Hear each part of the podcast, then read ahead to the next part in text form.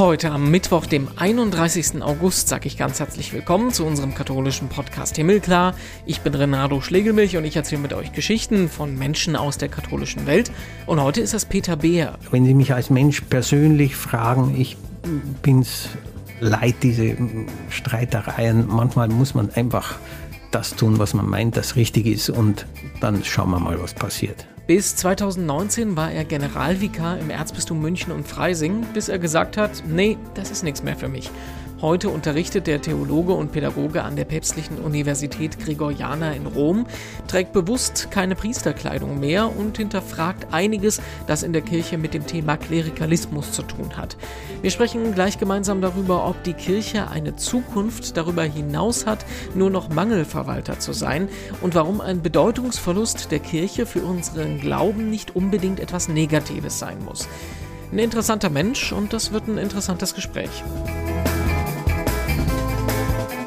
Vorher gucken wir noch auf die Schlagzeilen. Was hat sich getan in der katholischen Welt? Und da geht es als erstes nach Rom, wo Papst Franziskus über 200 Kardinäle aus aller Welt in den Vatikan geladen hat. Beim sogenannten Konsistorium hat er einerseits 20 neue Kirchenmänner in das höchste katholische Gremium aufgenommen. Ungewöhnlich ist aber vor allem, dass das Treffen dann noch zwei Tage weiterging. Offiziell hat Franziskus den Kardinälen die neue Kurienreform näher gebracht. Inoffiziell sagt man, dass das schon mal ein erstes Treffen für die zukünftigen Papstwähler gewesen ist, dass die sich quasi schon mal so ein bisschen beschnuppern konnten. Gerüchte sagen, dass Franziskus auch Neues zu Regelungen für einen möglichen Rücktritt besprochen haben könnte. Bei Redaktionsschluss am Dienstagmittag war da aber noch nichts Konkretes zu bekannt. Dann nochmal Papst. Am Sonntag hat er nämlich noch was Ungewöhnlicheres gemacht, seine Kardinäle nämlich allein in Rom und die Abruzzenstadt L'Aquila besucht. Da gab's vor ein paar Jahren ein schweres Erdbeben, aber auch hier brodelt die Gerüchteküche, denn hier ist nämlich das Grab des ersten Papstes in der Geschichte, der jemals zurückgetreten ist, zu finden. Benedikt XVI. hat das vor seinem Rücktritt ebenfalls besucht und deshalb gab's ähnliche Vermutungen jetzt auch zu Franziskus. Er hat aber auch da nicht nichts dazu gesagt. Und noch ein Blick nach Frankreich. Da hat EU-Kommissionspräsidentin Ursula von der Leyen den Pilgerort Thésée in Burgund besucht. Warum? Das habe sie schon länger vorgehabt und Mitglieder ihrer Familie seien da früher auch wohl oft gewesen. Sie hat sich in der Heimat der ökumenischen Gemeinschaft mit hunderten Jugendlichen getroffen, Thésée einen Ort der Reflexion genannt und die Verantwortung der Jugend für unsere Gesellschaft betont. Und ich freue mich sehr, dass wir uns unterhalten können hier im Studio mit Peter Beer, ehemaliger Generalvikar in München. Jetzt arbeitet und lebt er als Priester teilweise in Bayern, teilweise in Rom und ist uns in Köln besuchen gekommen. Ich grüße Sie, schön, dass Sie da sind. Hallo. Es gibt ganz viel, was wir mit Ihnen besprechen wollen. Unser großes Thema ist die Zukunft der Kirche. Wie geht eine Organisation wie die katholische Kirche mit einer ungewissen Zukunft um, wo wir wissen, dass die Zahlen immer ähm, weiter zurückgehen? Was machen wir daraus? Wie wie blicken wir grundsätzlich auf das Thema Zukunft als Menschen, als Organisation. Lassen Sie uns aber Sie als Person erstmal vorstellen. Sie waren von 2010 bis 2019 Generalvikar in München. Ähm, in den vergangenen Monaten hatten wir die große, große Geschichte rund um den Generalvikar aus Speyer, Andreas Sturm, der gesagt hat, ich kann das mit der Kirche nicht mehr, ich ähm, werde austreten und werde altkatholisch. Sie haben einen ähnlichen Schritt quasi schon früher gemacht, obwohl Sie in der katholischen Kirche geblieben sind, aber aus der Hierarchie ausgestiegen sind. Wenn wir da nochmal darauf zurückblicken, können Sie das ein bisschen zusammenfassen? Was ist das für eine Geschichte? Wie kam das und wie geht es Ihnen heute damit? Also die Entscheidung, dass ich um die Entlassung aus dem Amt bitte, hat einen längeren Überlegensweg hinter sich äh, gehabt. Ähm, da spielen äh, unterschiedliche Gründe zusammen. Äh, es war auch dann die Gelegenheit, mit meinem Ausscheiden auch gleich ein neues Rollenverständnis für den Generalvikar einzuführen. In mhm. München gibt es ja oder hat es in einer der ersten Diözesen äh, dann das Modell gegeben, einen Amtschef, eine Amtschefin und den Generalvikar einzuführen. Das Modell wird ja jetzt auch zunehmend von anderen Diözesen übernommen, ähm, um auch in der Rollenteilung zum einen ähm, das Zusammen von Priester und Laien zu stärken, aber auch um die Fachlichkeit in Verwaltungsdingen äh, zu erhöhen, auch zu einer Professionalisierung der Verwaltung beizutragen.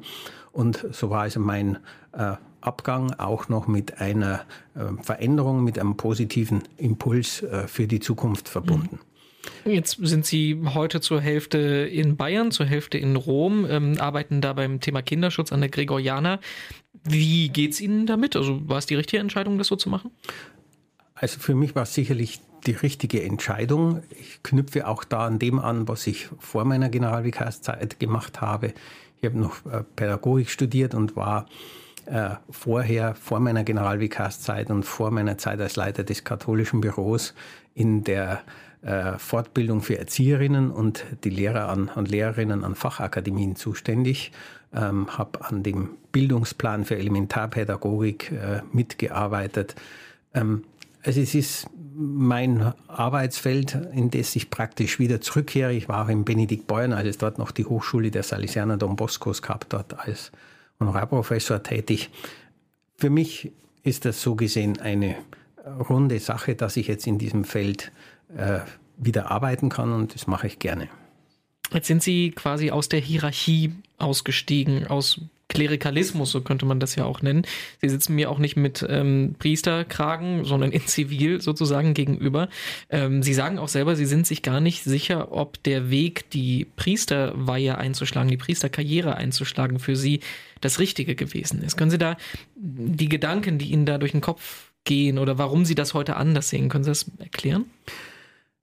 Ähm, es gibt wahrscheinlich bei jedem Priester irgendwann mal eine dunkle Stunde oder dunkle Stunden, wo man sich denkt, habe ich die richtige Entscheidung getroffen? Und es hat halt in den letzten zehn Jahren äh, und der Entwicklung, äh, die auch innerhalb der Kirche und außerhalb der Kirche klar geworden sind, ähm, schon Punkte gegeben, wo man, wo ich mich gefragt habe, ob ähm, es die richtige Entscheidung war. Mhm. Ähm, für mich stellt sich jetzt nicht die Frage, aus dem Priesteramt auszuscheiden, aber ich glaube, es ist auch nicht falsch, sich ehrlich diese Frage immer wieder zu stellen.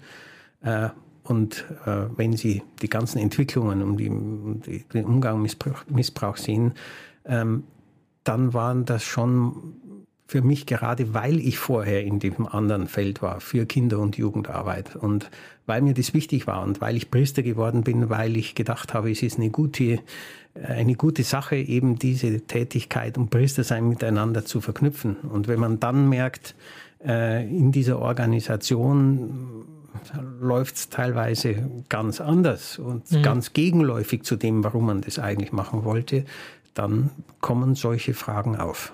Ich glaube, es gibt den Unterschied zwischen der eigentlichen oder vielleicht Sie gefragt, ob Sie das so sehen, dass es den Unterschied gibt zwischen ähm, der eigentlichen Priesteraufgabe und dem, was drumherum gebaut wird.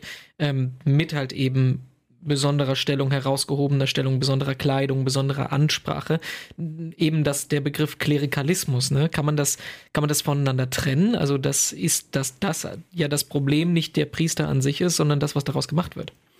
Ja, man muss sich immer selber auch die Frage stellen, zuerst einmal, was mache ich daraus? Mhm.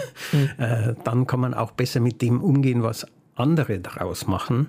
Äh, gerade auch wenn man Generalvikar äh, ist, dann äh, wird man teilweise schon äh, sehr mit offenen Armen empfangen, mhm. in Anführungszeichen, was aber ähm, jetzt nicht mit einem selber was zu tun hat, weil, sondern auch mit dem Amt und weil man dann ähm, äh, meint, äh, da stellt man sich vielleicht jetzt besser, weil man dann einen Vorteil hat oder was auch immer. Und man muss sich immer selber kritisch, immer kritisch selber sagen. Äh, da bleibt man jetzt ganz schön auf dem Teppich mit den Füßen und ähm, sehe selber deine, deine Schwächen und deine Lücken ähm, und dann wird man sehr schnell von selber äh, bescheiden.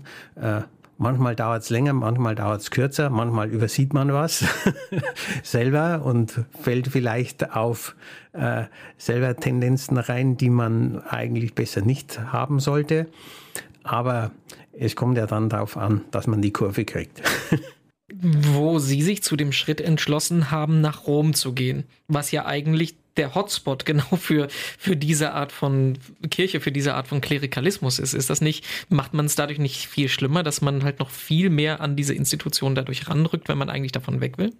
Na gut, ich, ich bin ein Mann der Kirche und bleibe das. Ich, wie gesagt, hm. ich denke nicht daran, mein äh, Priesteramt aufzugeben. Es kommt jetzt zunächst einmal darauf an, was man selber daraus macht und wie man selber äh, damit umgeht. Und wenn andere das anders sehen, dann sollen sie es bitte so machen. Ich mache es halt nicht so.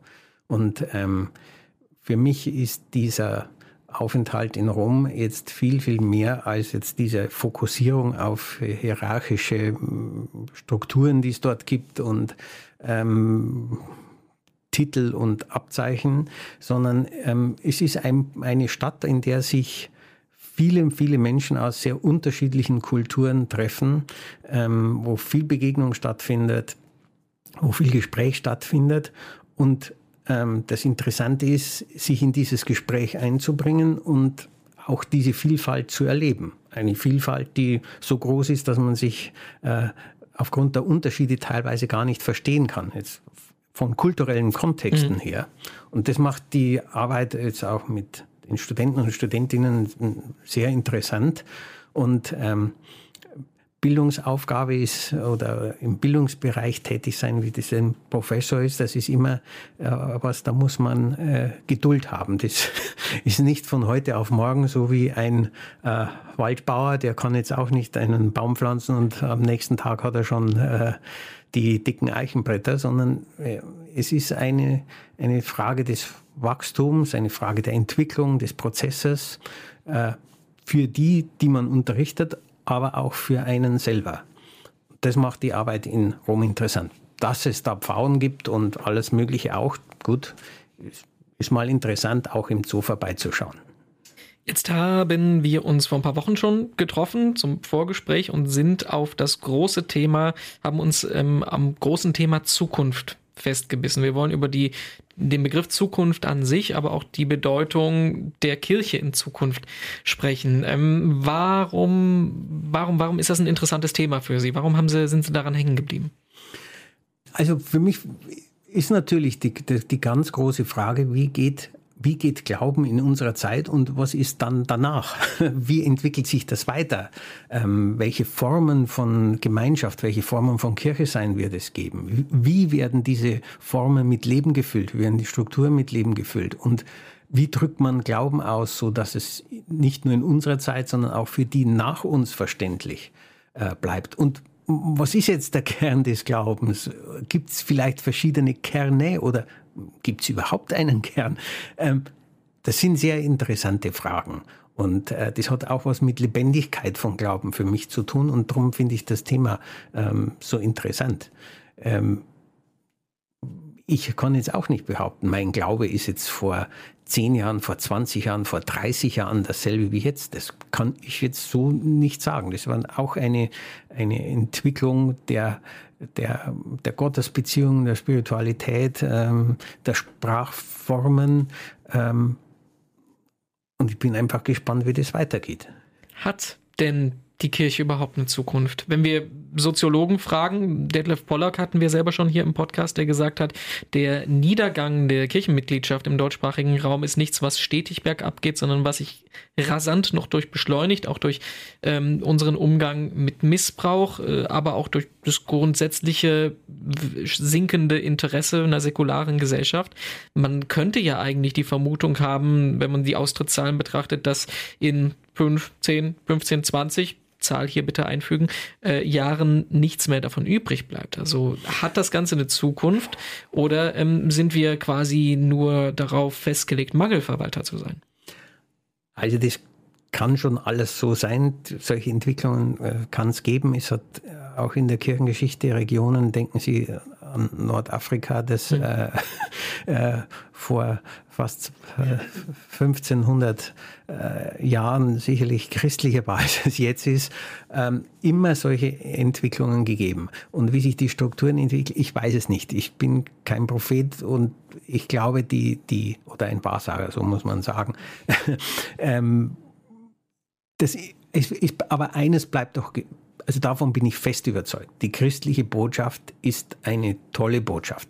Das, was äh, wir über das sagen als, als Glaubende, dass diese Welt äh, nicht in den engen Grenzen des Messwieg und Zählbaren bleibt, äh, dass es da ähm, dahinter noch irgendwas geben muss, dieses, dieses Angerührtsein, dieses bewegt sein davon, dass das nicht alles sein kann. Ähm, das wird, das hat es immer gegeben und das wird es meiner Meinung nach auch immer geben wie immer sich das dann auch ausformt. Und es wird immer Menschen geben, die sich zusammenfinden, um genau diesen Fragen nachzugehen. Und da fängt für mich äh, schon Kirche an, weil damit ist die Offenheit da, dass man auch, dass dieser Geist Gottes wirken kann, von dem man ja sagt, er weht, wo er will. Vielleicht weht er jetzt momentan nicht bei uns. Damit sollte man rechnen. Was macht das mit uns als glaubenden Menschen? Also man hätte ja früher gesagt, äh, mein Glauben steckt in der Kirche oder mein Glaube drückt sich durch das aus, was in meinem kirchlichen Leben stattfindet. Heutzutage ist es, oder im Moment ist es ja so, dass ähm, die Menschen, die in der katholischen Kirche sind, überzeugt in der katholischen Kirche sind, sich ja eher dafür rechtfertigen müssen, sich selber hinterfragen müssen, was unterstütze ich da überhaupt. Also mal hinterfragen ist doch immer gut. Sich selber fragen und sich vergewissern, wo entwickelt sich was hin? Äh, sind wir noch in der Spur oder äh, sind wir irgendwie in den Graben gefahren? Ähm, die berühmte Frage, äh, bin jetzt ich der Geisterfahrer oder die anderen? Mhm. Solche Fragen sind doch wichtig und die sind richtig. Und ich glaube, das kann nur dazu beitragen, äh, die, die, die Gottesbeziehung zu vertiefen und aus dieser Gottesbeziehung heraus dann auch neu Gemeinschaft äh, zu leben. Also ich glaube, dass das ähm, an sich etwas Gutes ist und damit ähm, davon auch die Zukunftsfähigkeit überhaupt abhängt. Wenn wir sagen, es muss jetzt alles so bleiben, äh, dann ist die Zukunft schon vorbei. Zumal dieser Unterschied mit Tradition und Zukunft eigentlich ja auch was Künstliches ist. Ne? Also die, ich habe mal den Satz gelesen, die zu die Vergangenheit, auf die man sich beruft, wenn man die Tradition der Kirche als was seit 2000 Jahren existierendes betrachtet, ist ja auch schon immer in Bewegung gewesen. Ja, es gibt ja auch den berühmten Satz, äh, Zukunft braucht Herkunft. Also jeder, keiner ist jetzt aus dem luftleeren Raum. Nur es wird nie eine geradlinige Entwicklung sein, weil das würde ja die Hybris bedeuten, dass wir genau wissen, wo es hingeht und dass wir auch Gott unterschieben, dass er genau weiß, wie, dass wir wissen, wo es hingeht und er muss sich dann nach uns orientieren. Das kann es ja nicht sein. Also ähm, ich glaube, Herkunft, Tradition äh, ist wichtig und da wird es Entwicklungen geben, aber ich glaube nicht, dass das diese gerade Schnur ist, die einfach so vor sich hin plätschert, sondern da wird es auch mal etwas aufgestaut sein, dann wird sich etwas den Weg wirklich durch Hindernisse durchbrechen ähm, und das macht Lebendigkeit aus. Das heißt, das ist im Moment, könnte man das also als was Veränderung auch nicht unbedingt, müsste man nicht unbedingt nur als was Negatives betrachten. Also auf keinen Fall.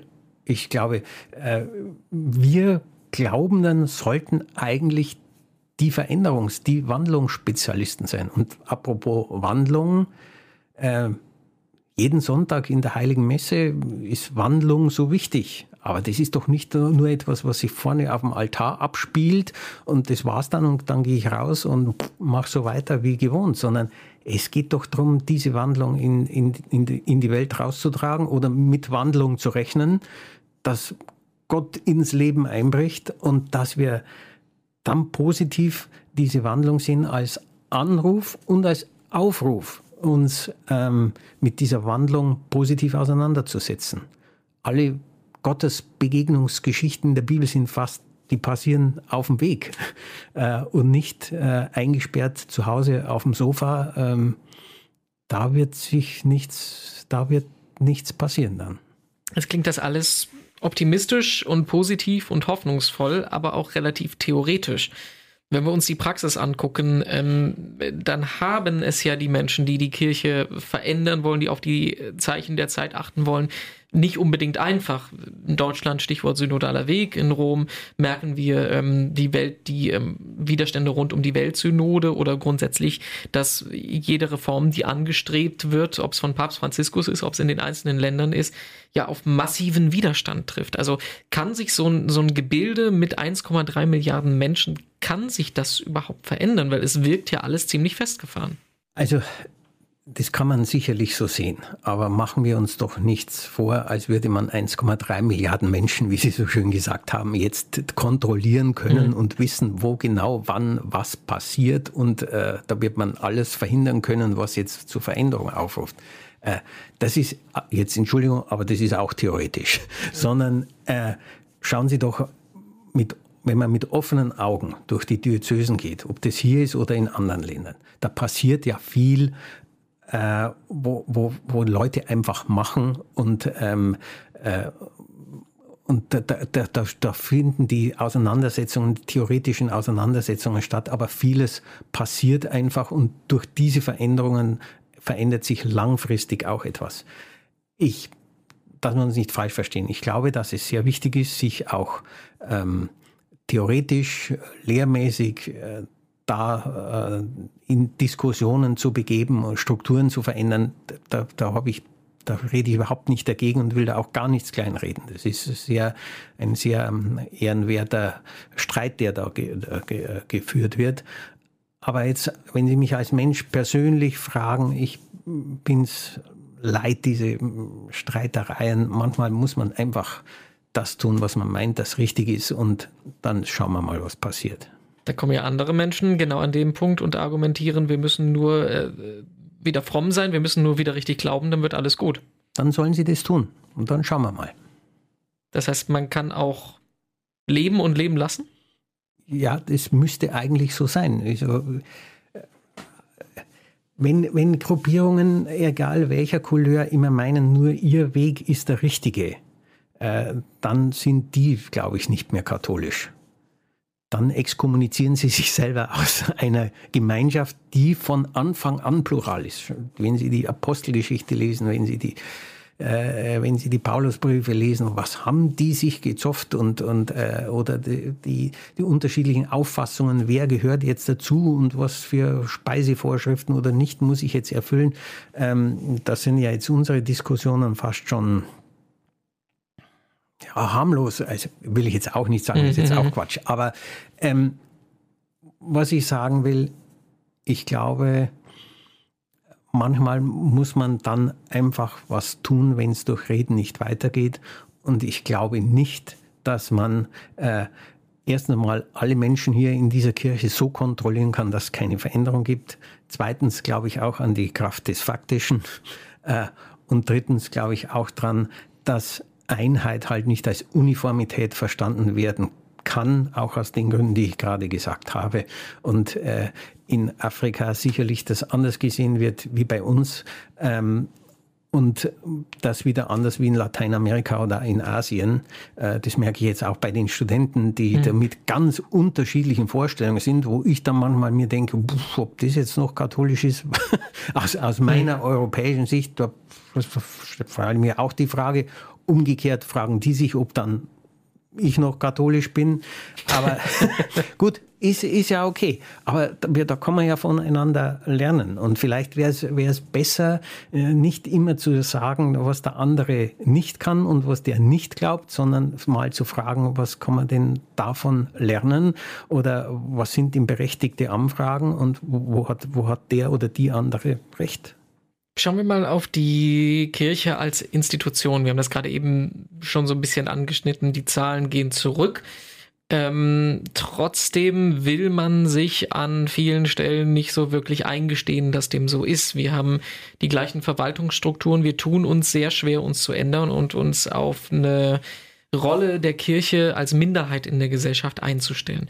Ähm, müssten wir damit anders umgehen? Sollte, müssten wir bewusster damit umgehen, dass wir als Kirche im deutschsprachigen Raum Westeuropa in Zukunft eine andere Rolle gespielt werden und nicht mehr diese Selbstverständlichkeit haben?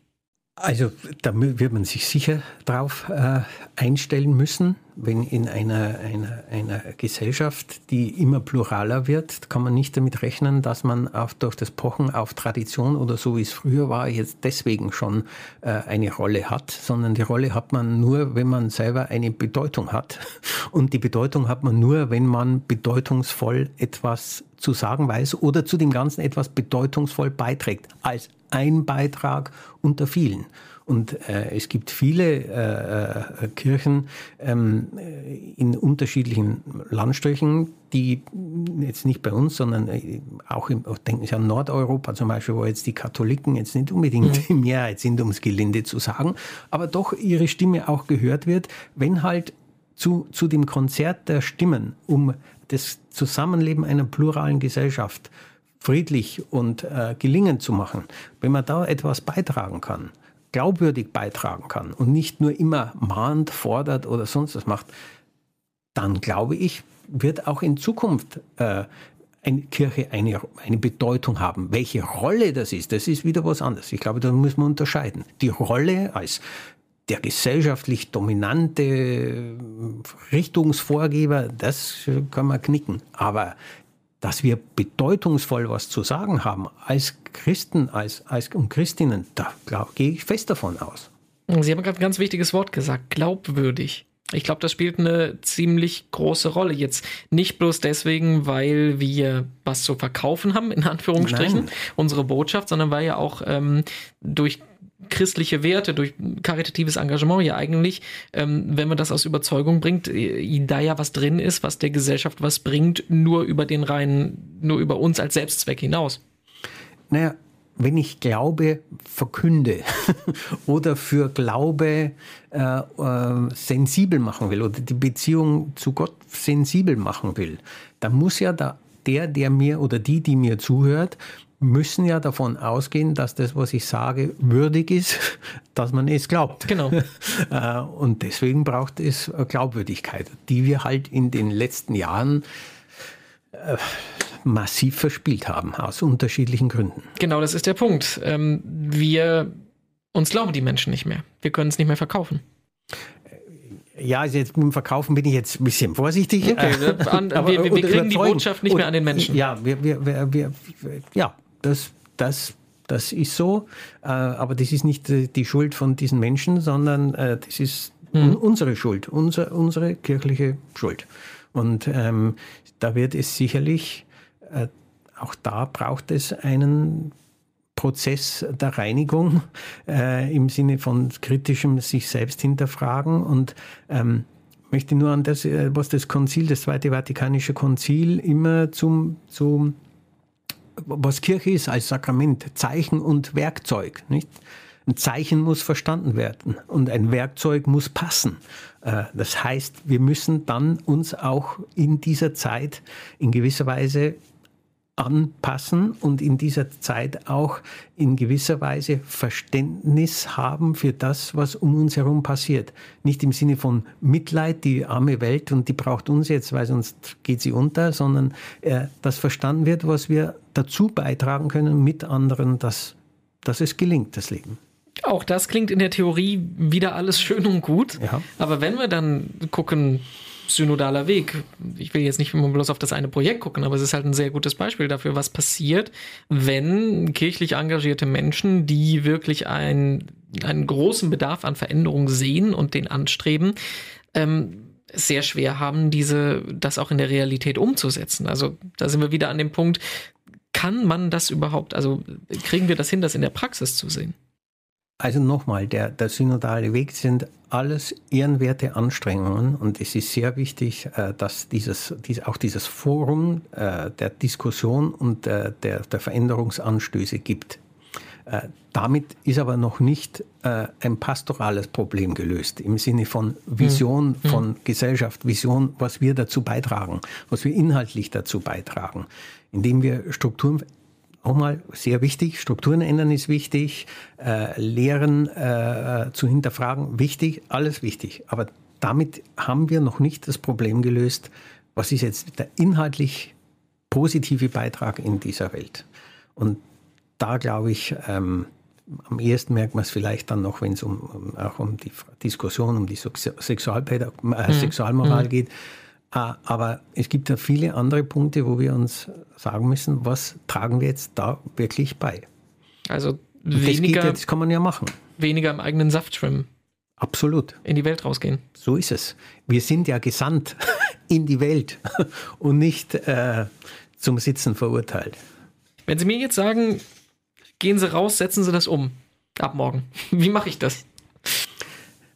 Ich glaube, das Wichtige ist, dass wir, ähm, dass wir als Kirche nicht immer mit dem Schild Kirche vorne herlaufen. Und mhm. was ich mich ähm, in der letzten Zeit immer wieder frage, aber da glaube ich, kriege ich jetzt Probleme, wenn ich sage, aber äh, ich frage mich, ob dieses, dieses Vorzeichen äh, des hauptberuflichen Glaubensverkünders, der ausschließlich das macht, ähm, ob das in unserer Zeit und für die Zukunft so tragend sein wird. Ich, ich weiß es nicht. Ich, ich frage es mir nur, sondern ähm, das ist jetzt meine ganz beschränkte persönliche äh, äh Erfahrung. Aber wenn man mit Menschen ähm, arbeitet. Ich habe äh, früher eben, als ich da im pädagogischen Bereich war, da mit, mit Erzieherinnen gearbeitet oder, oder äh, mit Staatsinstitut für Frühpädagogik oder was auch immer, äh, wo es jetzt nicht immer um Glaube ging. Aber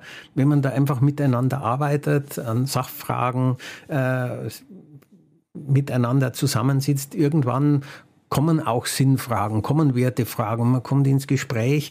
Äh, da wäre ich nie ins Gespräch gekommen, wenn ich jetzt hingekommen bin, äh, wie, wie Zeuge Jehova vor der Tür stehen, ich will mit ihnen über das Reich Gottes reden.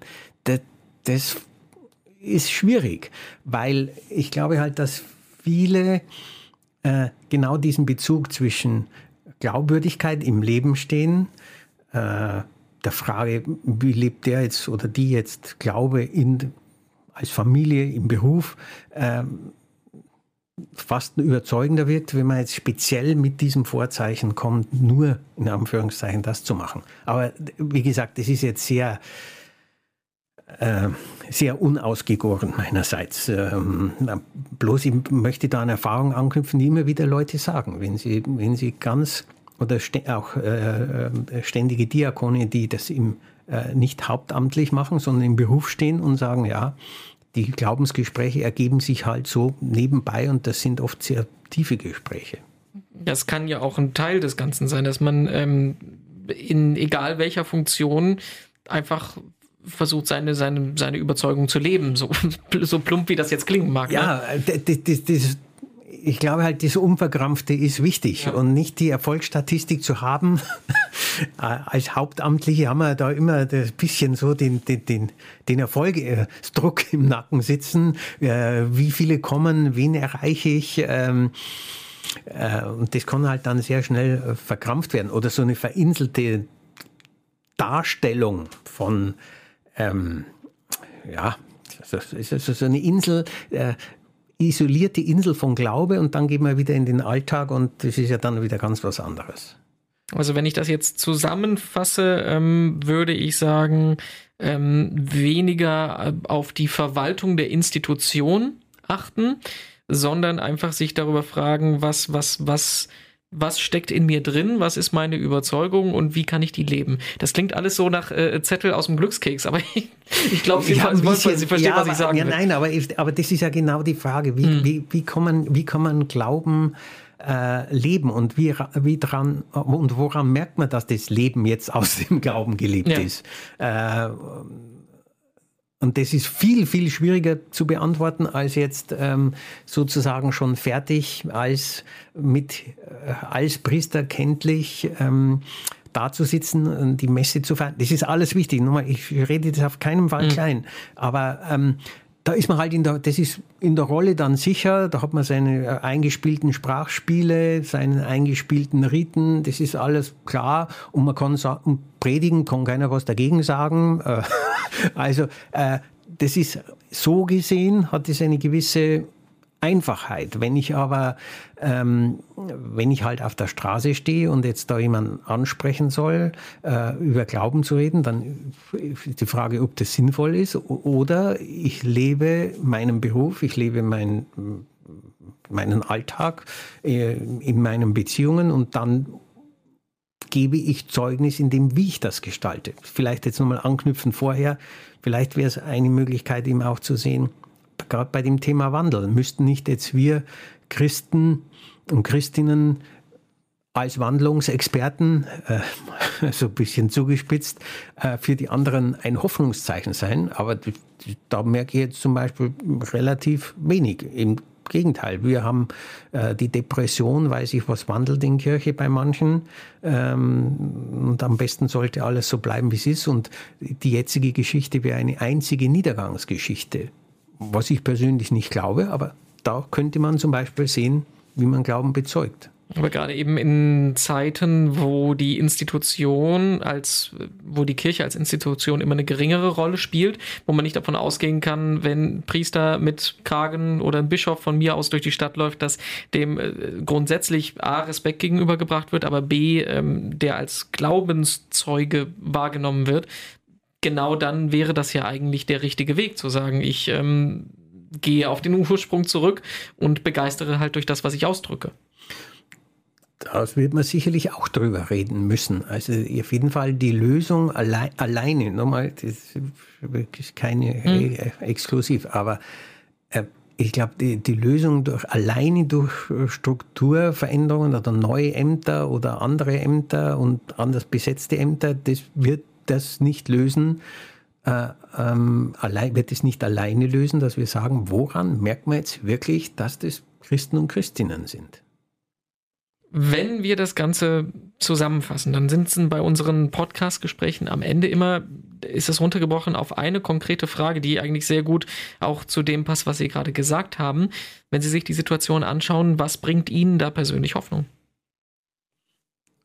Mein Glaube. das ist das, was mir Hoffnung gibt, meine, meine, meine Gottesbeziehung. Ähm, ähm, diese, diese, diese wunderbaren Veränderungsgeschichten in der Heiligen Schrift. Ähm, und vielleicht sollte man sich jetzt ähm, ähm, weniger fokussieren auf die äh, großartige Rolle von Kirche in der Vergangenheit in der Gesellschaft, sondern mehr auf den, äh, zum Beispiel aus dem Auszug aus äh, Ägypten, der Gefangenschaft. Vielleicht sind wir auch alle irgendwie jetzt gefangen. Und vielleicht ist das ein Anstoß Gottes jetzt, diese Situation, in der wir sind. Äh, den Aufruf, jetzt werft mal eure Fesseln ab, vielleicht von altgewohnten, von, von einengendem, von überkommenem, von vielleicht auch Falschem, das sich angehäuft hat, wo man sagt, jetzt müssten wir halt mal den Hintern hochkriegen, auch als ähm, Glaubende, als, als Gemeinschaft der Glaubende und mal schauen, wo uns das hinführt. Die sind aus Ägypten auch nicht raus und haben jetzt genau gewusst, wie der Weg geht und äh, wann sie jetzt äh, die nächste Tankstelle kommt mit dem Imbiss dran und äh, der Autowaschanlage, sondern das waren 40 Jahre äh, harter Weg voll Unsicherheit, Unbestimmtheit. Ähm, und was aber da alles passiert ist, auch mit den Versuchungen, mit dem, mit dem goldenen Kalb, aber auch wieder den rettenden Eingriffen, ähm, das sind für mich schon Hoffnungsgeschichten oder der Gang nach Emmaus. Das, das ist alles in Bewegung. Das ist doch ein, ein, ein großartiger Kern unseres Glaubens, dass er in Bewegung passiert äh, dass in Bewegung Gottes Begegnung möglich ist und dass wir selber in Bewegung bleiben, ähm, eine großartige Chance. Soweit unser Gespräch mit Peter Beer. Ganz herzlichen Dank dafür. Mehr dazu zum Lesen gibt es auf katholisch.de und auf domradio.de. Und auf unserer Homepage himmelklar.de gibt es über 150 weitere Podcast-Folgen zum Anhören. Die nächste dann in der kommenden Woche. Dann fragen wir hier kurz vor der nächsten Vollversammlung des Synodalen Weges den italienischen Vatikanexperten Marco Politi, was denn der Vatikan und Italien eigentlich für ein Problem mit der deutschen Kirche haben und warum es da so viel Ärger gibt. Bis dahin wünsche ich eine gute Woche. Ich bin Renato Schlegelmilch, sage danke fürs Zuhören und bis bald.